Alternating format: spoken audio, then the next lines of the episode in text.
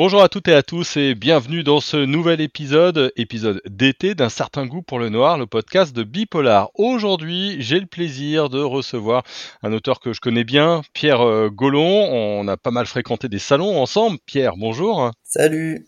Pierre, on, te connaît comme euh, auteur de fantasy, comme auteur de, romans jeunesse, euh, mais ce soir, on va surtout recevoir l'auteur de thrillers qui publie très régulièrement. Peut-être une première question pour toi. C'est quoi pour toi le, polar, le, thriller? Qu'est-ce que tu aimes dans ce genre-là? Pour moi, en fait, je suis plus dans le thriller. C'est-à-dire que moi, j'ai beaucoup lu de tout ce qui était de, polar quand j'étais un peu plus jeune, avec les Agatha Christie, Arthur Conan Doyle, etc. Mais sinon, moi, j'ai plutôt tendance à aller vers le thriller, c'est-à-dire en fait tout ce qui est frisson, euh, frisson, mais avec enquête quand même. Une enquête qui est pas forcément faite par des policiers. C'est pour ça que je, je distingue moi ce que je ce que enfin mes, mes policiers en fait sont pas vraiment des policiers sont plus des thrillers parce qu'il y a des enquêtes mais qui sont pas forcément faites par un policier et comment Inès, tu as fait le choix de pas vraiment avoir forcément des, héros récurrents.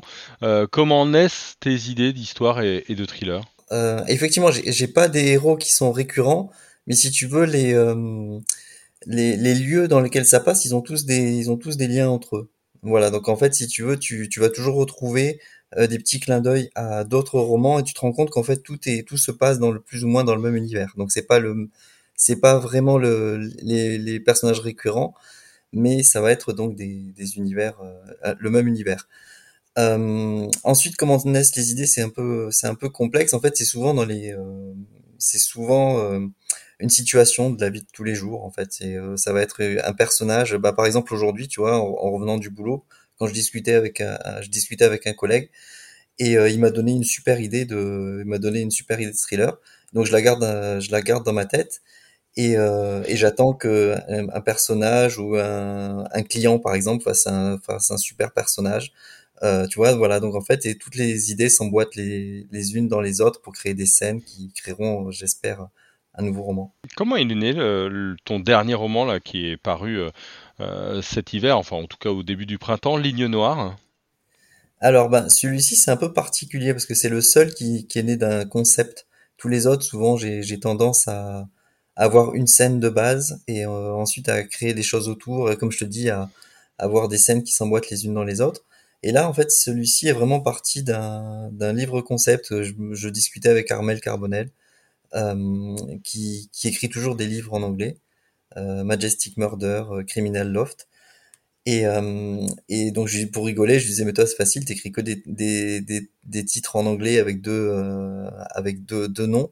Moi aussi je peux le faire, hein, je fais Suicide Book et, et puis et puis ça marche. Et en fait je suis parti de je suis parti de ça en me disant bah, finalement c'est pas une si mauvaise idée que ça, un, livre un livre qui tue. Et, euh, et en fait, je, suis parti de cette idée-là. Et ensuite, j'ai j'ai euh, pas mal travaillé, j'ai pas mal euh, étudié, puis je suis arrivé à finalement à écrire Ligne Noire. On est dans une bourgade, un peu sans histoire, Grand Mar, et effectivement, il y a, des victimes, il y a des meurtres, et il y a un e-book qui est le lien entre tout le monde. Alors, sans trop en, dévoiler, c'est quoi cet e-book?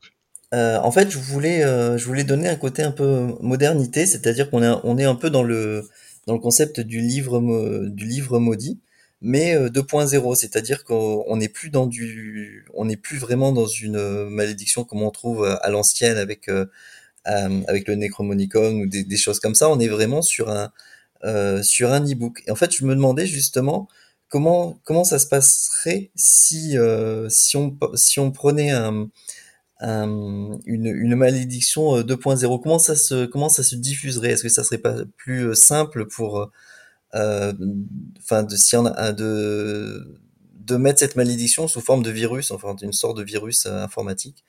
Et voilà, j'ai un peu j'ai un peu travaillé sur ça. Et en fait, le l'intérêt de cette histoire, c'est qu'on sait jamais en fait si on est vraiment dans le fantastique ou si on est vraiment dans le ou, si on est vraiment dans le enfin dans le monde normal en fait. Et euh, voilà, donc j'ai euh, j'ai essayé de, j'ai essayé de rester de rester sur cette ligne pendant tout le long du, du roman. Ça fait un peu penser par exemple à Ring. En gros, l'objet maudit que tu vas lire ou, regarder, tu y as pensé en l'écrivant? Exactement, ouais, ouais, bien sûr. J'ai pensé à Ring. En fait, bah, à la fin du roman, j'ai mis pas mal de justement de, références. Euh, c'est un, un, bouquin en fait. J'ai mis beaucoup de, références à ce que j'ai à lu, donc notamment Ring, effectivement. mais tu retrouves aussi, par exemple, les, carnets noirs de, enfin, de Stephen King ou euh, Monsieur Mercedes ou ce genre de truc, il y a, un aspect un peu qu'on retrouve. Euh, donc oui, il y a pas mal de, pas mal de références, mais ça c'est, toujours, c'est toujours mon cas en fait. J'ai, j'ai tendance à mettre beaucoup de clins d'œil dans, dans mes bouquins, que, que, que ce soit avec Blizzard où j'avais mis énormément de, de, clins d'œil. Et là, avec Ligne Noire, c'était plus quelque chose d'un, peu plus moderne qui tirait plus vers le fantastique. On retrouve aussi effectivement Lovecraft, j'en ai parlé un petit peu tout à l'heure. Euh, mais vraiment, il y a, y a, plein de choses, plein de petits clins d'œil que peut-être certains ne verront pas, mais que ceux qui verront, je pense que ça leur, ça leur, fera, ça leur ferait plaisir. L'histoire commence avec euh, deux suicides. Hein, une vieille femme qui euh, euh est retrouvée avec euh, les, les, veines ouvertes. on a un officier de police qui se suicide avec son arme de, de service. Tu avais besoin de poser un, un cadre un peu fort tout de suite pour pouvoir poser ton intrigue et ensuite la construire. Hein.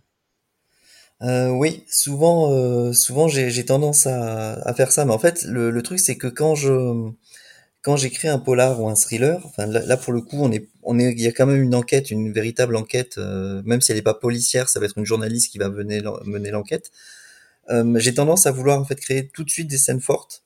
Euh, c'est un peu que tu veux comme dans un film. Moi, j'essaie d'avoir une, écriture qui est assez cinématographique, donc j'essaie de mettre des scènes qui sont que le lecteur retiendra, que j'espère que le lecteur retiendra. Et effectivement, j'ai voulu, je trouve que ça donne, ça, met une, ça met une bonne base et ça met vraiment dans, le bain.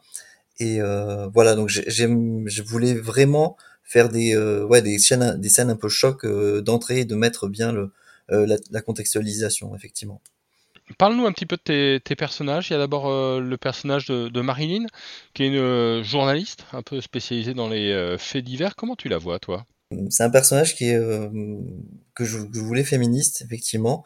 Et en fait c'est quelqu'un enfin c'est un personnage auquel je me suis attiré. Enfin, auquel ouais j'ai vraiment eu euh, euh, je me suis attaché excuse-moi pas attiré je me suis attaché. C'est-à-dire que c'est c'est un personnage que j'essaie j'essaie de rendre euh, crédible dans le dans le ressenti dans ce qu'elle est. C'est-à-dire qu'elle a c'est une personne c'est une personne qui a qui est victime d'un handicap. Et je trouvais déjà qu'il n'y avait pas énormément de personnages qui, ont ce handicap-là. Elle a eu, elle a subi un accident de la route quand elle était plus jeune, donc ça l'a à la fois, ça l'a, ça l'a à la fois renforcé puis, mais aussi, euh, euh, enfin voilà, c'est un personnage qui est assez, qui est assez ambigu, mais qui je pense est assez crédible, quelqu'un que l'on pourrait retrouver euh, dans la vie de de, tous les jours. Et c'est euh, voilà, c'est ça que je voulais euh, vraiment faire avec ce, personnage. Quelqu'un qui soit fort et fragile à la fois, un peu comme Menen.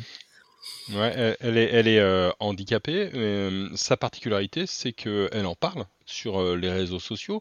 Et c'est pas la première fois dans tes romans que tu explores un petit peu les, les réseaux sociaux. Pour toi, désormais, c'est un passage obligatoire de, de tout polar hein? Ben, j'aime bien en fait, si tu veux, dans les euh, dans les polars, mélanger les genres et etc. Et là, je pense qu'on est effectivement dans une dans une époque où si on n'en parle pas, euh, enfin, on, on, on, loupe quelque chose. Comme là maintenant, tu vois, il va il va y avoir euh, le Covid. Tu vois, je suis en train de réfléchir à comment je vais intégrer ce, ce genre de choses. Je pense qu'il faut évoluer avec le avec avec le temps. Et les réseaux sociaux font partie intégrante des enfin fait de notre vie de tous les jours. Et il y a même des, des détectives dans, qui, qui qui résolvent des, euh, des enquêtes rien qu'avec les réseaux sociaux par exemple. Des détectives privés euh, ils ont même plus besoin d'aller chercher. Et euh, donc je pense que c'est quelque chose qui est important parce qu'on c'est une mine d'informations pour enfin pour, pour n'importe qui, aussi bien que ce soit un criminel ou, ou quelqu'un qui veut rétablir une justice, il peut trouver énormément d'éléments sur les réseaux sociaux. Et là, pour, pour alors je l'avais déjà et j'avais déjà fait ça avec euh, pas mal avec euh, Frédéric Ernotte avec euh, comme des mouches où on, s'était vraiment servi effectivement des réseaux sociaux mais pour tout ce qu'il avait de plutôt plutôt enfin plutôt malsain c'était plutôt les sites de rencontres. Là j'étais plutôt sur une starlet du une starlet du web un peu comme on retrouve une sorte d'influenceuse à la mode. Seulement je voulais pas que que qu'elle soit connue pour des choses qui n'étaient pas forcément euh, enfin, je voulais qu'elle soit connue pour quelque chose d'éthique, voilà, quelque chose de, de bien, qui, la, qui, qui lui donne une plus-value, qui soit quelque chose de, de, de bien pour elle. Donc euh, oui, je pense que les, les, réseaux sociaux ont une part à jouer maintenant dans les polars et thrillers actuels. Ouais, parce que tu as mis aussi des mails, tu as mis aussi des SMS. Euh, oui. Dans l'écriture, il y a des articles. C'est toujours pour euh, coller un petit peu en creux à notre monde aujourd'hui? Oui, Et aussi pour, euh, j'aime bien faire participer le lecteur aussi. C'est-à-dire que j'ai, mais ça, c'est parce que je suis né avec le jeu de rôle. Et euh, dans les jeux de rôle, souvent, tu as, tu as des articles, tu as des choses comme ça que tu découvres. Et euh, moi, j'aime bien faire participer le lecteur, c'est-à-dire qu'ils vont, s'il y a un mail, et ben il va souvent, pas, pas tout le temps, mais il va, il va des fois voir le mail qui a, été envoyé tel quel, ou il va voir l'article de, de, journal que la personne va, va lire. En même temps, ça lui permet de vraiment, enfin, je pense, de, de s'imprégner dans, dans, le roman et aussi de faire ses, d'élaborer ses propres théories. Et justement, dans Ligne Noire, il y a une particularité, c'est, euh, quand, je dis je fais participer l'auteur, c'est qu'il y a un côté escape game dans le sens où, euh, euh, par exemple, le, mail, il est pas, par exemple, il est pas fait par hasard, c'est-à-dire que si, si tu envoies un mail à cette personne, la personne va te répondre le, lecteur, si le lecteur envoie un mail à la, personne, la personne va lui répondre et va lui poser justement des questions. Donc, est vraiment, pour le coup, il y a une vraie euh, interaction avec le, avec le lecteur. Il y a aussi un, autre personnage qui est euh, chasseur de fantômes. Est-ce que tu peux nous, nous en parler? Oui, c'est HP, euh, si tu prononces à, à l'anglaise, qui est, ouais, effectivement, il a. alors lui, c'est, c'est pour le coup c'est un mélange de l'ancien et du moderne. Euh, moi, je suis un passionné du, du 19e siècle, notamment enfin des, romans du 19e siècle. Et pour le coup, lui, c'est un peu, euh, c'est un peu une incarnation de, de ce que j'aime, si tu veux, dans les euh, dans les romans du, du 19e. C'est-à-dire que c'est un qui c'est une sorte d'anachronisme ce personnage. Il est, il est dans le 21e, 20e, 21e siècle, mais euh, il a, il garde toute la toute la panoplie du chasseur de fantômes du, du 19e. Il a l'accoutrement. Euh, il a les, euh, les méthodes d'investigation qui sont euh, du 19e. Son métier, effectivement, c'est un chasseur de fantômes. alors HP, c'est ça vient effectivement, ça peut venir de son nom vient de, de, pas mal de références. Il y en a qui disent que ça vient d'Harry Potter, d'autres qui disent d'hôpital psychiatrique. En fait, ça vient de Harry Price, qui est un, donc un des précurseurs, on va dire, des de chasseurs de fantômes de, de l'occulte. Et euh, donc je me suis un peu inspiré de ce personnage-là, mais aussi des personnes, de personnes que, que je connais, que, que je côtoie, qui ont un peu ce look et cette, et cette, cette façon de, de faire à l'ancienne. Il y a un petit côté paranormal, du coup. T'aimes bien ça, mélanger un petit peu de une touche de fantastique avec tes thrillers?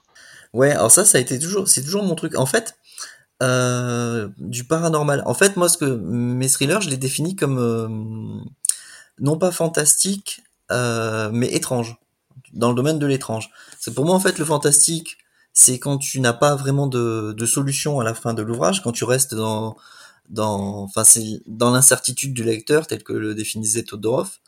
Euh, tiens, et moi je reste comme il y a une il y a une solution à la fin, c'est-à-dire que tu as une résolution.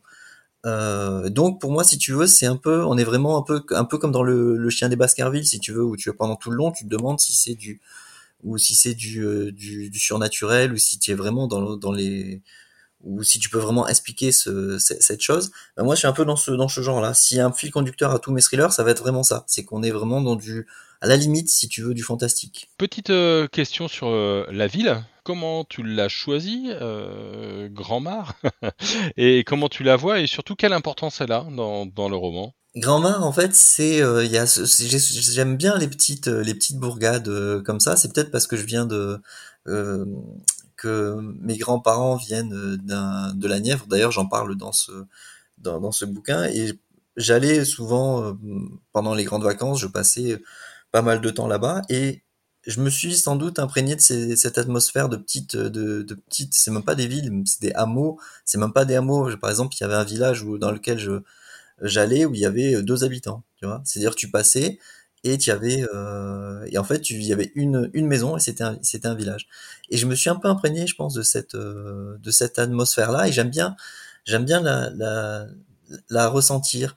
Et donc Grand Mar, effectivement, je me suis impré je me suis un peu euh, servi de ce que j'ai vécu.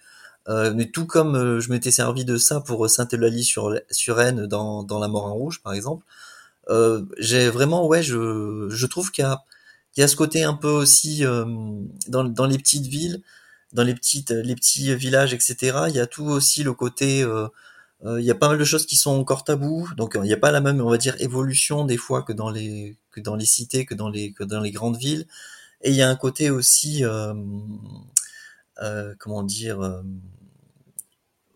comment comment je pourrais expliquer ça où, en fait le, le, le sacré et le et, et son inverse ont encore un rôle un rôle à jouer dedans. Il y a encore tout un tout un aspect où la religion des fois est, est assez prégnante et prégnante etc donc euh, ouais il y avait il y avait beaucoup de, de choses à faire au niveau de l'atmosphère dans une dans une petite bourgade comme ceci.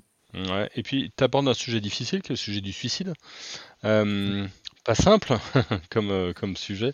Quand, comment tu l'as abordé? Il y a beaucoup de documentation, j'ai vu qu'il y avait une grosse biblio notamment. Euh, Qu'est-ce que tu voulais en faire et, et pourquoi euh, ce sujet du suicide? Effectivement, je me suis, je me suis vraiment beaucoup documenté dessus. En fait, j'ai, j'ai ce bouquin, je l'ai écrit quasiment, quasiment tout à la faculté de d'Aix, et parce que ça m'a permis justement d'avoir une alors des fois, je faisais venir des livres carrément à la faculté de d'Aix, de, de la faculté de Marseille qui, qui est spécialisée dans, dans, la médecine, mais ça me permettait aussi d'avoir un aspect tout aspect euh, historique et sociologique. Donc j'ai pas mal euh, fouillé dans des thèses, dans des dans des trucs comme ça. Alors pourquoi je voulais parler du suicide? Parce que c'est un un sujet qui ben qui au final est pas pas toujours abordé de la bonne façon, je trouve. C'est-à-dire que là, pour moi, je voulais vraiment euh, faire une sorte d'étude sociologique en fait sur le sur le suicide, c'est-à-dire que je vais parler du euh, du suicide de, euh, du Moyen Âge à, à, à, de nos jours en fait, comment c'était perçu, mmh. etc. Il y a une véritable recherche, mais euh, c'est un sujet qui est encore mine de rien, qui est encore tabou quoi. Et pour pour il y a, y a des gens, pas mal de gens qui qui hésitent à en parler. Ben la preuve c'est que je me suis je me suis fait censurer sur Amazon par exemple, le sur le ah rien que parce, avec le premier titre que j'avais qui était justement c'était The Suicide Book, je l'avais sorti en, auto-édition euh, à la base parce que je voulais justement jouer avec l'aspect euh, numérique, tu vois. Est-ce que c'est, est-ce que quand tu lis le Suicide Book, tu lis le vrai Suicide Book, ou est-ce que tu lis un livre, enfin, voilà, est-ce que c'est, une sorte de mise en abîme, tu vois. C'est pour ça que je voulais sortir uniquement en numérique euh, tout seul au début. Et, euh, et, donc je me suis fait censurer. Donc ça a bien, si tu veux, prouver que, que, le, que le suicide c'est un sujet qui est encore tabou parce que si tu peux pas mettre le terme de suicide déjà dans ton titre, c'est qu'il y a un petit souci, si ça gêne les gens. Et je l'ai ressenti aussi quand euh, euh, à la réception avec ce, ce titre-là, ça, ça a bloqué beaucoup de personnes qui m'ont dit ah, moi je pourrais pas le lire euh, parce que ça, ça parle de suicide sans même savoir ce que, de, de quelle manière j'allais l'aborder, euh, parce que si tu prends la mort en rouge, par exemple, ça commence par un suicide aussi mais il n'y a pas le terme suicide. En fait, j'ai l'impression que quand tu montres les choses mais que tu n'en parles pas, ça, ça, ça fonctionne. Mais si tu, si tu l'abordes, enfin, de, plein fouet, que si tu en parles véritablement, ça a encore du mal à, ça a encore du mal à, passer. C'est peut-être aussi pour ça que je voulais euh, introduire ce livre dans, un, dans une petite bourgade où euh, justement le, le suicide était, était encore euh, est encore tabou d'ailleurs parce qu'il y a toutes ces croyances euh, hérétiques enfin voilà l'hérésie c'est l'hérésie tu vas brûler en enfer si ouais il y a, il y a plein de choses comme ça qui, qui sont assez choquantes euh, je trouve même maintenant euh, quand, quand on parle du, du, suicide. Une dernière question sur euh, ton ton éditeur oui. Beta Publisher qu'on connaît peut-être moins est-ce que tu peux nous les, les présenter nous, nous en parler? Tu étais chez La Joanie hein, notamment. Effectivement c'est une structure qui, qui est plus qui est plus jeune et qui est plus petite que, que, la majorité, mais j'aime bien leur euh, j'aime bien leur ligne éditoriale déjà, c'est-à-dire qu'ils prennent un petit peu, en fait, ils prennent leur coup de cœur. Ils n'ont pas vraiment de, si tu veux, de ligne euh, éditoriale précise. Donc tu vas avoir de la fantasy, tu vas avoir du thriller. Euh, mais euh, ce que j'aime bien, c'est qu'ils ont une façon de faire moderne. C'est-à-dire qu'ils ont une, une façon de de faire, tu vois, de la promotion, etc., qui, est assez moderne. Ils sont justement très axés sur les, les réseaux sociaux, euh, très, euh, très axés sur les podcasts, un peu comme tu fais. Euh, donc il y a plein de choses comme ça qui, qui sont assez, assez modernes. Et moi, j'ai tendance à me diriger plus vers ce genre de choses. Tu vois, il va peut-être avoir des, des, des, des books audio, etc. Très axé, axé aussi sur la... Euh, sur l'écologie, ce genre de choses qui, qui représentent plus effectivement mes, mes valeurs. Donc je voulais, je voulais les tenter avec eux. Et en plus, là où j'étais, euh, pour moi, c'est quelque chose d'important, c'est qu'il y a une, quand même un véritable travail sur le texte. Euh, à part avec justement Nemosh avec qui j'étais, j'ai jamais eu autant de travail sur le sur le texte euh, qu'avec eux. Et pour moi, c'est quelque chose d'important, c'est-à-dire que le texte soit de le texte soit de qualité, c'est quelque chose d'important. Donc euh, voilà, moi je suis assez content effectivement de, de, travailler avec eux. Effectivement, au niveau de la diffusion, de la distribution, c'est moins peut-être moins important que ceux que j'étais chez qui j'étais auparavant, mais c'est maintenant c'est plus forcément ce que je recherche. Donc euh, d'avoir une confiance envers l'éditeur et d'avoir un bon un bon texte. Déjà, ça, je trouve ça pas mal du tout. Dernière petite question. Un écrivain ne se repose jamais. Euh, forcément, tu as un autre projet. Est-ce que tu peux nous, nous en dire plus sur quoi tu travailles maintenant?